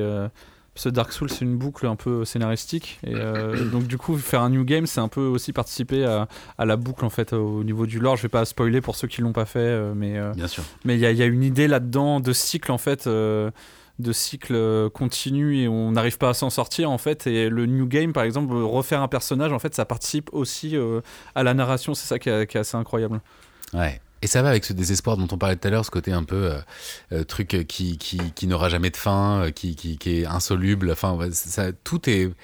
parfaitement fait parfaitement sens. Et d'ailleurs, on parlait de Miyazaki, mais il y a Dark Souls 2 qui a été pas vraiment, il était que superviseur. euh, là, Ouais, il, était, il était sur Bloodborne. Ouais, il était, supervi- il était superviseur sur Dark Souls 2, mais il n'a pas participé et tout. Donc c'est assez de- rigolo de jouer à Dark Souls, parce que c'est quand même un petit peu différent, même au niveau du, du lore. Ils sont partis un peu euh, dans d'autres Ouais. sens. Et euh, on avait reproché d'ailleurs à Dark Souls 2 d'être euh, d'être moins difficile, mais parce que bon, il y avait des. Il y avait un peu des comment dire des, des pressions par From Software qui voulait je pense vendre plus euh, peut-être vendre plus de jeux et être moins élitiste euh. Mais Ils ça- sont c'est bien corrigés avec chose euh, de plus monolithique aussi. Ouais. oui, oui, avec Scholar aussi, oui, mais c'est rigolo. De, le, le cas de Dark Souls 2 est, est assez rigolo en fait, euh, de voir qu'ils Ouais. ont respecté le lore, mais en même temps ils se sont un petit peu écartés et c'est un peu une œuvre un peu, euh, un peu bâtarde Dark Souls 2 et qui est, qui est pas forcément appréciée des fans, je crois d'ailleurs. Après, euh, franchement, je trouve que Dark Souls 2, pff, il s'en, il s'en tire bien quand même. hein, Ah oui, oui, euh. Et par ailleurs, euh, pour rebondir, euh, enfin, tu disais justement que, bah, déjà, euh, enfin, pour revenir sur comment est-ce que ça évolue, bah, déjà Miyazaki a pas toujours été euh, président de From Software, ce qu'il est maintenant euh, aujourd'hui. Donc, euh, enfin, je pense que ça prend de l'ampleur aussi parce que, enfin, en fait, il a, comment dire, maintenant, lui, il est vraiment reconnu comme un créateur. il est président, ok, on lui fait confiance, il est sur sa lancée. je pense qu'il est pas prêt de. Enfin, je pense pas d'arrêter de faire des jeux. Et puis, euh, ils sont passés, je trouve, par des. Enfin, ils ont évité des pièges dans lesquels tu aurais pu tomber. Typiquement, euh, je- on peut se rappeler de, de la frayeur euh, quand, euh, quand on a appris que Sekiro allait être édité par bah, Activision. Enfin, je sais pas si vous vous rappelez, mais à l'époque, Ouais, ouais, ouais. je me voilà, enfin, Activision, alors, enfin, Activision fait des bons jeux. Hein. Je suis pas en train de dire qu'ils font pas des bons jeux. Ils font juste des jeux relativement différents de, de ceux de From Software. Euh, je crois qu'on est sur Call of, enfin voilà, enfin etc. Et euh, et pourtant, euh, il semble qu'ils ont trouvé un très bon terrain d'entente, quoi. Parce que maintenant, Miyazaki, est, et From Software et les gens de son équipe sont tellement reconnus comme ayant une patte, et c'est cette patte-là qui a de la valeur, que, en fait, même quand il y a quelqu'un qui vient pour essayer de, profiter, du succès, enfin, de, de, de partager le succès, on va dire, bah, ils arrivent à garder cette carte blanche-là. On sait qu'ils ont concédé quelque chose dans Sekiro, comme euh, à faire un petit tuto, mais franchement, c'est pas le tuto qui fait que, que, ça, Ouais. pa- que ça passe mieux derrière. Euh, même, je pense que tant mieux pour eux, ils ont bénéficié d'une grosse force de, de com, euh, typiquement sur Sekiro. Euh, Oui, c'est ça. et, et, et c'est super, enfin voilà, tant mieux pour eux, tant mieux pour nous, parce que euh, je sais pas, enfin visiblement euh, ils ont, voilà quoi, ils ont trouvé la, bonne formule. Euh, maintenant qu'ils ont, ils ont gagné des prix, euh, qui sont massivement soutenus, ils ont commencé tout seuls dans leur coin, ils ont commencé par faire leurs preuves vis-à-vis de, de Sony qu'ils a pas mal soutenu. Après on voit que c'est un Activision. C'est Et, maintenant, et maintenant, ils ont Martin, quoi. Enfin, genre, euh, Et voilà, à et- l'écriture, tu vois. Oui, c'est quand même, Bah, même euh, s'ils ont dit qu'ils avaient bien bien Martine réécrit, à la plage. à mon avis, ouais, ils- l'ont invité parce qu'il a, je pense, assouvi un rêve d'adolescent de dire, oh, c'est le mec que je lisais et, et dont j'essayais de deviner les passages que je comprenais pas. Et, mais bon, allez, ils ont dit qu'ils avaient, tu vois, réécrit pas mal de choses et que Martin lui-même serait assez surpris de ce qu'on a fait de ses personnages. Et je pense que Martin, il est parti dans un truc un peu plus classico, tu vois, un peu euh, divinité nordique et tout. Ils ont fait, oh là là, attends, euh, c'est pas assez chelou. Et puis des anneaux en plus. Enfin, ce genre, c'est c'est- c'est Des sur des anneaux, quoi. Donc voilà, c'est ça le truc. Ah non, mais il y, a, Tu vois. il y a même les deux grands arbres et tout. hein. J'aurais Ouais. des anneaux, il s'est dit Oui. moi aussi. Ça, Ouais. Mais du coup, c'est c'est- c'est assez marrant à voir. ouais. Bah, le pas trop anticiper sur Elden Ring, parce que je pense qu'il y a des trucs à dire, mais peut-être qu'on en parle Non, pas mais on peut, euh, on peut y aller si vous voulez. C'était c'est- Juste deux la secondes. dernière euh, question. ce- euh, Ce que je voulais juste ouais. dire sur ce que, ce, que, ce que je trouve intéressant, c'est que euh, From Software, ils ont montré euh, un travail qui est fait d'une telle façon, euh, vis-à-vis de ce que tu disais sur Activision, que clairement, c'est pas une boîte à qui tu vas leur dire quoi faire. En fait, ils sont déjà quelque part tellement avant-gardistes, ils ont tellement envoyé des messages de dire, en fait, on sait ce qu'on fait, et si on prend un contre-pied, ben, on, on le maîtrise. T'as pas de prise là-dessus, tu dis juste ah ouais Software vous voulez bien bosser avec nous, tenez voilà l'argent quoi. Clairement, enfin et effectivement ils ont peut-être dû négocier un tuto pour dire ouais on est un peu plus grand public etc et tout, mais au final tu laisses complètement faire un From Software. Sinon, de toute façon, je pense qu'ils bossent pas avec toi. Il y a un truc tellement euh, maîtrisé, tellement euh, euh, state of the art quoi dans ce qu'ils font que je vois pas ce que tu peux aller leur apprendre à part leur proposer plus de moyens et, et des choses plus ambitieuses. Mais et pour finir, c'est assez rare aussi dans l'industrie de voir quelqu'un d'aussi doué et visionnaire avoir les clés d'un- d'une telle machine quoi. C'est quand même euh, enfin tu on voit à Hollywood c'est difficile t'as des talents qui arrivent plus à faire de films euh, enfin t'as plein de trucs comme ça qui sont clair. parfois assez déceptifs. Et là on donne les clés à un, à un génie. Mais bon il doit avoir ses, il doit avoir ses défauts mais tu, tu donnes quand même les clés à un visionnaire et je pense que c'est aussi ça qui excite autant euh, avec Elden Ring c'est que là du coup en plus c'est de l'open world en plus ils ont foutu de la couleur euh, euh, il y a vraiment tout- un, un- un défi C'est moins incroyable Ouais, c'est ça Et des marées empoisonnées aussi. J'ai vu qu'il Oui, allait bah, avoir des marées empoisonnées. Parce que c'est Faut son se grand respecter. dada. Oh C'est son grand dada, donc il adore. Je crois qu'il l'a dit. Il a dit euh, non, mais de toute façon, j'étais obligé d'en mettre un quoi. Limite, je crois que c'était sa déclaration là il y a une, une semaine, je crois. C'est énorme. Et justement. J'aurais, aimé qu'on conclue justement en parlant de nos attentes pour Elden Ring. Je sais qu'en voyant euh, les premières vidéos de gameplay là, moi j'étais déjà fou rien que de voir euh, le joueur s'arrêter dans une prairie et trouver à flanc de montagne euh, une micro porte en pierre et qu'est-ce qu'il y a derrière cette porte C'était terminé, c'était vendu. Hein. Ouais. Pour avoir la, chance de poser les mains sur la bêta, euh, alors c'était assez frustrant parce qu'en fait, une bêta, t'as envie de pouvoir t'in- t'in- t'investir dans, le truc et je voulais pas déflorer quelque part le, le côté découverte que tu vas avoir où tu dis tiens, cet item il va peut-être me servir. Là, j'étais un peu en mode ah, ça a l'air trop bien, mais je. Et puis c'était des horaires un peu compliqués pour y jouer et tout, mais euh, quand t'as des enfants, on va dire. Mais du coup, euh, c'était quand même, ça promet un truc euh, qui va être très différent, très déroutant, mais qui va être à mon avis génial à tout point de vue, quoi. Moi, j'ai très hâte de, Ça va être un peu. Et puis, euh, pour finir aussi, il y a un côté un peu euh, euh, rendez-vous avec le public. C'est-à-dire que les Souls et Demon Souls, c'est des jeux qui- ont fait leur renommée presque un peu après qu'ils soient sortis, qu'ils soient un peu vautrés au départ pour être édités et devenir des gros gros succès et tout, jusqu'à être avoir été élu le meilleur jeu de tous les temps. Mais c'est- puis voilà, un Dark Souls 2, un Dark Souls 3, c'est plus dur à vendre qu'un titre qui sort de nulle part où tout le monde peut raccorder à la franchise et tout. Je pense que là, ils arrivent avec un truc multijoueur, enfin, qui a tous les signaux du jeu qui pourrait rassembler tout le monde, avec les builds, euh, les- avec de, de l'exploration, avec euh, de l'entraide. Enfin, il y a vraiment côté grand messe là, quand le, le jeu va sortir et que les serveurs vont être remplis de milliers de gens qui ont envie de découvrir le jeu, ça va être incroyable quoi. Je Du pense coup, que. euh, j'ai très hâte de ça. Ah oui, pardon. Excuse-moi, je... désolée de t'avoir coupé. Non, non, j'ai fini, j'ai fini. Euh, Je pense qu'il y, a- y a un point euh, que tu as, fait ressortir et qu'on n'a pas forcément, euh, comment dire, euh, dit euh, tel quel depuis le début, c'est ce qui est aussi, euh, enfin comment dire, ce qu'on peut saluer chez euh, From Software, c'est que, en fait, ils sont, c'est-à-dire que à la fois ils ont trouvé la bonne formule, enfin tu sais, ils ont euh, clairement leur identité, et en même temps, il y a de la prise de risque. Et, et ça, c'est quand même hyper appréciable parce que Ouais, euh, voilà, ils ont, ils ont, ils y sont allés sur euh, Bloodborne ou encore une fois. alors évidemment, t'as des similitudes, mais quand même, le gameplay est pas le même, l'ambiance n'est pas la même. Ils ont osé aussi sur sur Sekiro, pareil, avec quand même, euh, bah pareil, euh, changement d'ambiance, changement de gameplay. Et je veux dire, à chaque fois, alors, on peut plus ou moins, euh, je veux dire, avoir un feeling avec tel ou un tel, mais je veux dire. c'est des bons jeux. Enfin voilà, c'est des bons, c'est des bons jeux. euh, euh, et en fait, c'est- aussi appréciable parce qu'ils arrivent, enfin voilà, à, à se fixer des petits challenges, à prendre des risques et à mettre de l'innovation tout en gardant ce souffle. Et c'est hyper appréciable. Et d'où le fait aussi que, enfin moi personnellement, je suis, bah, je suis assez optimiste en fait pour euh, Elden Ring parce que euh, euh, je me dis que voilà, ils, ils- ils ont toujours réussi. Donc euh, bah là, je me dis l'open world, ouais, pourquoi pas. Ils je suis sûre qu'ils vont, enfin ça va marcher, ils vont trouver. Ouais. quoi. Voilà. Mais d'ailleurs, ouais, pardon. vas-y, Alt.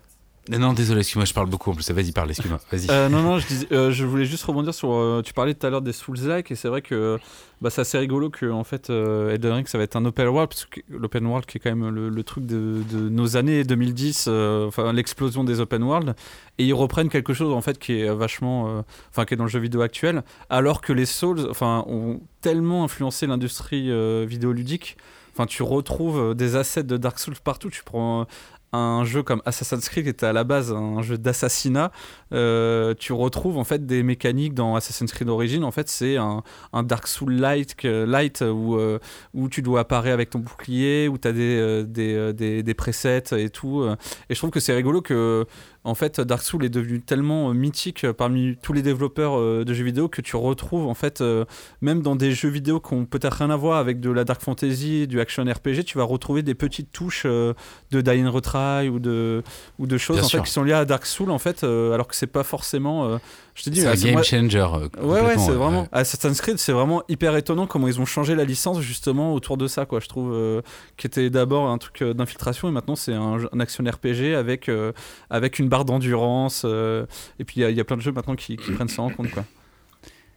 moi, je, je sais pas si ça vous fait ça aussi, euh, mais je, je- rêverais d'avoir. Ils ont une façon de faire qui est tellement incroyable, des designs, euh, un game feel, que en fait, je, moi j'ai j'ai une liste de, de 50 univers de, de fiction qu'on adore tous que j'aimerais voir interprétés par eux. Ça n'arrivera jamais, mais je rêve de Blame fait par From Software. ça- ça Ah oui, Ah, c'est sûr. Incroyable. Même le feeling. Bah, rien qu'au niveau de là, ouais. l'architecture, quoi. Mais tout Ouais. ce que tu veux. Enfin, il y, aurait- des œuvres. ouais. La verticalité.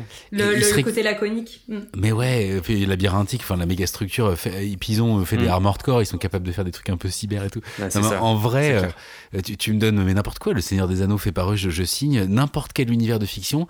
Je sais qu'ils vont aller tellement dans, dans une espèce comme ça de de trucs euh, qu'on retrouvait un peu dans les œuvres classiques. Je sais pas comment dire, une espèce de truc un peu euh, suprême comme ça dans lequel ils mettent toute leur vie Ouais, ouais. qui est fait euh, au, au poil de cul près. Enfin, il y a un truc où tu, tu rêves de voir tout sous leur filtre, en fait. Et ça, c'est fou quand même, d'avoir presque plus imprimé par ta façon de faire, par ta DA, quoi. On n'en a pas vraiment parlé, mais c'est- sous-jacent à tout ça. Le truc qui, qui te transperce dans ces jeux, c'est comment la DA passe par tous les éléments du jeu et t'arrives à t'emmener dans un truc unique qui va vraiment t'empoisonner l'imaginaire pour longtemps, quoi.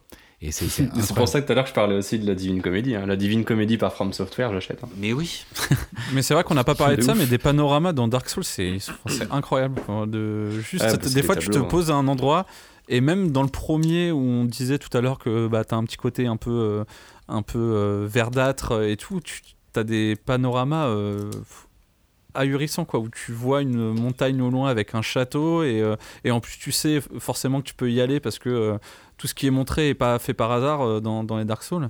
Et c'est vrai Ouais. que tu as des, t'as des, T'as des trucs super beaux. euh, je sais aussi dans Bloodborne, même si j'ai pas joué, t'as des. Enfin, on parlait du château tout tout à l'heure.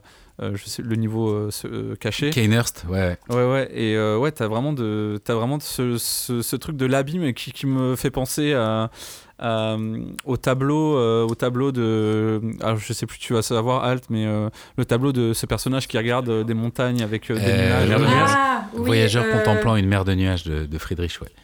Qui est repris dans un, dans, dans un chalet, je crois, pour. euh, Oui, qui, qui- de qui avait été repris dans le dernier Homme sur Terre, ou je sais plus comment ça s'appelle ce, Ah ce- livre-là. Enfin bref, t'as as ce côté-là vraiment euh, ouais, de- d'exploration, comme on disait, et de, ouais, de panorama euh, qui, qui sont à couper le souffle, même si des fois la technique est, est pas folle, mais juste, euh, juste cet esprit de grandeur en fait euh, et de- d'architecture, ça, ça te rend fou. Quoi. Et je pense dans Elden Ring, on aura ça d'ailleurs, euh, dans le, le côté, euh, là on a un monde Ah, le, ouvert. euh, souffle. euh, et là, on pourra quoi. vraiment aller où, où vraiment tu vois, tu pourras y aller, quoi. Je Et pense. un truc euh, que j'a- que j'ajouterais, euh, la grandeur, euh, je trouve que là où ils ont euh, innové aussi, alors je trouve que oui, euh, le- les décors, le panorama complètement, c'est, euh, on en a un peu parlé, mais euh, c'est les ennemis et les boss notamment. Enfin, je trouve que c'est, je, je vous, vous me dites si je me trompe, hein, mais moi j'ai l'impression un peu que alors, il y avait un peu euh, God of War qui faisait ça, euh, peut-être quand même, enfin de façon assez ancienne, mais le côté de faire euh, des boss qui sont immenses, titanesques, tu te dis mais c'est mort, que- quoi, quoi, pourquoi moi, la- comment moi la crevette je vais y arriver, tu vois. Et, et ça aussi, c'est un truc qu'on retrouve pas mal maintenant dans le jeu vidéo. Le fait d'arriver devant des boss magnifiques, hyper impressionnants. euh, là aussi, je pense que leur influence a été très forte. Voilà. Ouais, on a Shadow of the. Colossus, C'est ça, voilà, merci. C'est Ueda Ah oui, euh, qui, a, c'est qui a été une des inspirations. Euh, C'est ce qui a donné envie à, à Miyazaki de faire du jeu vidéo, c'est de jouer à Ico et, et ensuite à Shadow of the Colossus. Et clairement, euh, c'est- il y aurait toute une analyse à faire sur le- les parentés en fait entre ces, ces deux jeux. Ça se sent. hein. Complètement. Et, euh, Ok. Qu'est-ce que j'allais dire? On parlait de Elden Ring, du coup peut-être euh, si on veut finir sur la question euh, attente vis-à-vis de Elden Ring, etc. Euh, bah, comme je disais, moi je suis assez confiante, j'ai vraiment très très très hâte. D'ailleurs, je sais pas en fait, parce que quand cet épisode sortira, peut-être que Elden Ah bah oui, Ring euh, viendra d'arriver ou sera justement déjà sorti. Donc euh, vous, Ouais. euh, vous Ah, la auditeurs, chance, auditrices, nos auditeurs ont de la chance. Voilà, Ouais. vous auditeurs, auditrices, euh, vous avez peut-être déjà les mains euh, dessus au moment où vous nous écoutez. Et en fait, Mais, non, euh, c'est nul. C'est genre le truc Ah ouais horrible, tu sais. J'y crois pas, franchement. Nul, j'y crois pas, honnêtement. non, je ouais. sais, je sais. Mais, mais euh, en vérité, euh, je, je, en fait, je, je- me posais justement cette question euh, il y a pas longtemps. Et euh, que j'essayais de me dire, mais qu'est-ce qui manque à un, à un jeu de From Software? Et euh, le point auquel je pensais, c'est et je pensais justement à la présence de Martine, c'est je me disais peut-être que euh, peut-être que From Software, j'aimerais bien les voir faire des personnages un peu plus euh, comment dire, un peu plus, tu vois, un peu plus incarnés, un peu plus parce que il y a des personnages en fait qui quand tu les quand, quand tu connais leur histoire ont des très belles histoires dans, dans leur jeu. Mais ils ont jamais vraiment mis en scène, enfin je sais pas comment dire. euh, C'est vrai ce que tu dis. Je vois ce que tu veux tu, tu dire. vois Mais est-ce que les découvrir de manière cryptique, ces histoires-là, c'est pas ça qui est beau Bah je sais finalement. pas. En fait c'est ce que je me demandais. Tu vois, je me disais le problème c'est que s'il le faisait par exemple comme un Martin peut, peut traiter ses personnages dans dans, Ouais. dans, dans sa saga, est-ce que du coup ça resterait fidèle à leur identité? Je ne sais pas. Et je me disais tiens, je suis curieuse de voir si euh, Elden Ring va peut-être plus mettre en avant certains ouais certaines entre guillemets certaines personnalités. Peut-être pas. Hein, Je mais, pense euh, que oui, moi je, je- je le ressens un petit peu comme ça. Je pense qu'on va en avoir un peu plus et que ça va dérouter même. Ok, d'accord. Bah écoute, je sais pas. Mais je sais pas si c'est une bonne ou une mauvaise chose, mais je me faisais cette réflexion-là en fait. Voilà. Il faudrait pas juste que le méchant à la fin t'explique pendant une demi-heure pourquoi il a corrompu. tu sais genre. Alors je vais tout expliquer. Tu tout sais genre euh, cinématique d'une demi-heure à la Ouais. à la euh, à la Kojima, tu sais. C'est fait Ah ouais. aussi. C'est clair. Ouais. Mais non, non, c'est vrai que l'open world, euh, il y a un côté. euh, Bah après, en fait, ce qui est rigolo, c'est qu'on dit euh, révolution, les Souls passent à l'open world, mais en fait, pour moi, Dark Souls, c'est déjà un open world, en fait, parce que c'est un monde connecté entre. Euh, Ouais, sauf que le a- monde se chargeait de te dire pas maintenant, reviens quand tu seras grand. Mais Ouais. là, Bah, là, on aura quand même plus de liberté quand même. Voilà, mais il n'y a pas de pause entre guillemets dans, dans Dark Souls. Tu peux aller d'un, tu peux aller d'un vrai. endroit de la carte à un autre. Il n'y a pas de temps de chargement. euh, peut-être dans les, enfin, dans les anciennes versions, mais maintenant, euh, euh, enfin, tu, tu traverses tout et c'est quasiment un open world. C'est juste que le l'open world, enfin comme on l'explique aujourd'hui, c'est il faut euh, ouais, des vastes étendues, des plaines et tu, tu peux le genre, genre où tu mets des Ouais, tu t'as mets des raison. jours tu mets des jours et des jours à, à le traverser à pied. mais je crois que c'est pas trop le but là de Elden Ring de, Non, non, non. de faire euh, quelque chose. Si j'ai bien compris, c'est oui, c'est euh, t'as ce côté-là, mais euh, ouais, c'est ça.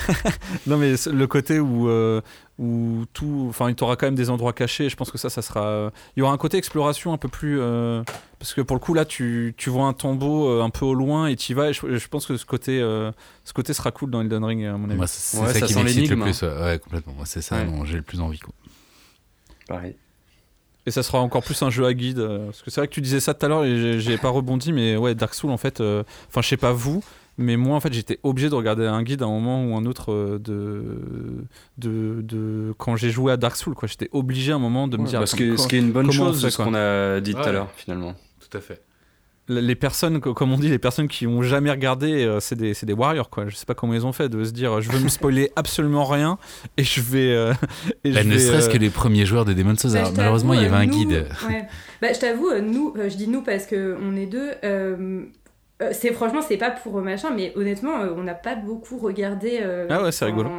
Après, c'est peut-être aussi, je sais pas, le fait de les, de les avoir fait euh, dans peut-être dans l'ordre, euh, je sais pas, euh, mais mais ceci dit, euh, je dois admettre que quand même, euh, je pense notamment, je pense à certains boss de Sekiro, je crois, euh, où à un moment tu te dis, ok, euh, juste en fait, tu regardes parce que tu te dis, est-ce qu'il y a un truc que j'ai pas compris, quoi. Et je pense aussi peut-être dans, euh, je sais pas c'est dans lequel, mais peut-être dans un des jeux du style, tu sais, le moment où t'as vraiment l'impression de pas être dans la bonne zone. Et tu te dis, attends, je vais regarder juste pour savoir en fait Ouais. si euh, je suis pas censée être à complètement un autre endroit. euh, voilà.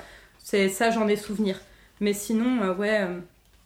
Enfin, c'était pas pour machin, mais je pense c'est- trop bien, t'as même la meilleure mais il faut avoir expérience. le temps. Mais il faut, mais par contre, voilà. c'est vrai qu'il faut, en fait, il faut avoir le temps et c'est vrai que voilà, je comprends tout à fait que ça soit. Et puis c'est aussi sympa de, profiter effectivement d'être plus dans une logique euh, communautaire et entraide et tout. Enfin voilà, euh, c'est pas mal non plus quoi. Mais là où je te rejoins, c'est que tu vois, moi j'adorerais le faire comme toi, c'est juste qu'au bout d'un moment les boss sont trop durs pour moi et tout. Mais dans Elden Ring, je, justement, j'ai hâte de découvrir un jeu au moment où quelque part tout le monde part de zéro. Ouais, ça, c'est c'est une nouvelle franchise et quelque part, oui, très vite sur les forums et et il y aura des trucs et tout, mais je, je sais qu'ils ont caché des items chelous, des, des, des secrets, des trucs euh, euh, cachés sous des invocations bizarres où il faudra trouver trois items et tout, donc c'est sûr. Et ça, euh, pour le coup, je vais essayer de pas me spoiler, mais de jouer plutôt sur euh, la découverte, euh, un maximum, quoi. Et, et du coup, de le faire euh, à la façon dont tu parles. Mais je sais aussi que très vite, euh, je vais aller voir des forums où il y aura des trucs en disant Ouah, j'aurais jamais vu ça, et puis tu vas y aller. Et oui. Il y aura un mélange des deux, quoi. Tu vois. Mais, mais tu vois, le truc que tu disais sur Bloodborne, bah oui, effectivement, enfin la zone dont tu parlais, bah au premier run, pff, complètement passé à côté. J'étais là. Bah ah, oui, bah oui. D'accord. Et puis c'est pareil, le comment, je sais plus c'est quoi là, le, bah dans Sekiro, t'as plusieurs fins. Euh, clairement, euh, il y a une des fins. Enfin, je veux dire, euh, enfin, je vois pas qui. C'est, c'est, enfin, Ouais. tu sais, il y a tellement de petits, ça repose tellement sur des micro-actions à précisément tel moment, tel moment. Ah, honnêtement, euh, comment tu fais ça euh, tu La fais fin cachée de Dark Souls 3 aussi, où tu sais, euh, Ah tu oui, te bah, pareil. et tout là, Oui, genre, tout le truc de mariage là, c'est si tu ne sais pas, c'est, enfin je sais pas, enfin il doit vraiment, je pense que il doit peut-être avoir vraiment des psychopathes qui arrivent à, à- à rentrer dans l'esprit de Miyazaki et de Ouais, trouver a. le, le- le- je pense, hein, je pense, mais il faut, faut, faut être sacrément fort hein, parce que mentalement, parce que se dire que cet objet-là, attends, ça me dit un truc dans le lore, les mecs, euh, c'est là où je te dis, euh, je pense qu'ils ont des Excel parce que c'est pas possible, ils sont en Excel avec les trucs. euh, Bah, en tout cas, merci d'avoir euh, été avec nous, Alt. Merci les chroniqueurs. Bah, merci à vous. Et puis, euh, Merci à toi aussi. bah, Oui. On Bah se non, dit euh, euh, Des bisous. c'était trop bien. Et des bisous, voilà, et à bientôt euh, pour un Et- prochain épisode. et bisous puis- tout le monde. Et vivement Elden Ring ou Ouais, grave. Yes. Et Bah, vivement Elden quand Ring. vous. Pour nous. écouterez, j'en suis sûr que les gens vont écouter et après retourner y jouer, tu vois, parce que comme il va sortir en fin de mois et que ça. je crois qu'il sort le bien. quoi Il sort le vers le 25 et ben ouais Vénard. voilà c'est ça ouais. Ouais. c'est clair. Profitez. Ouais, c'est clair. Ok, bisous Salut tout le monde. tout le monde. Le monde. Salut, salut.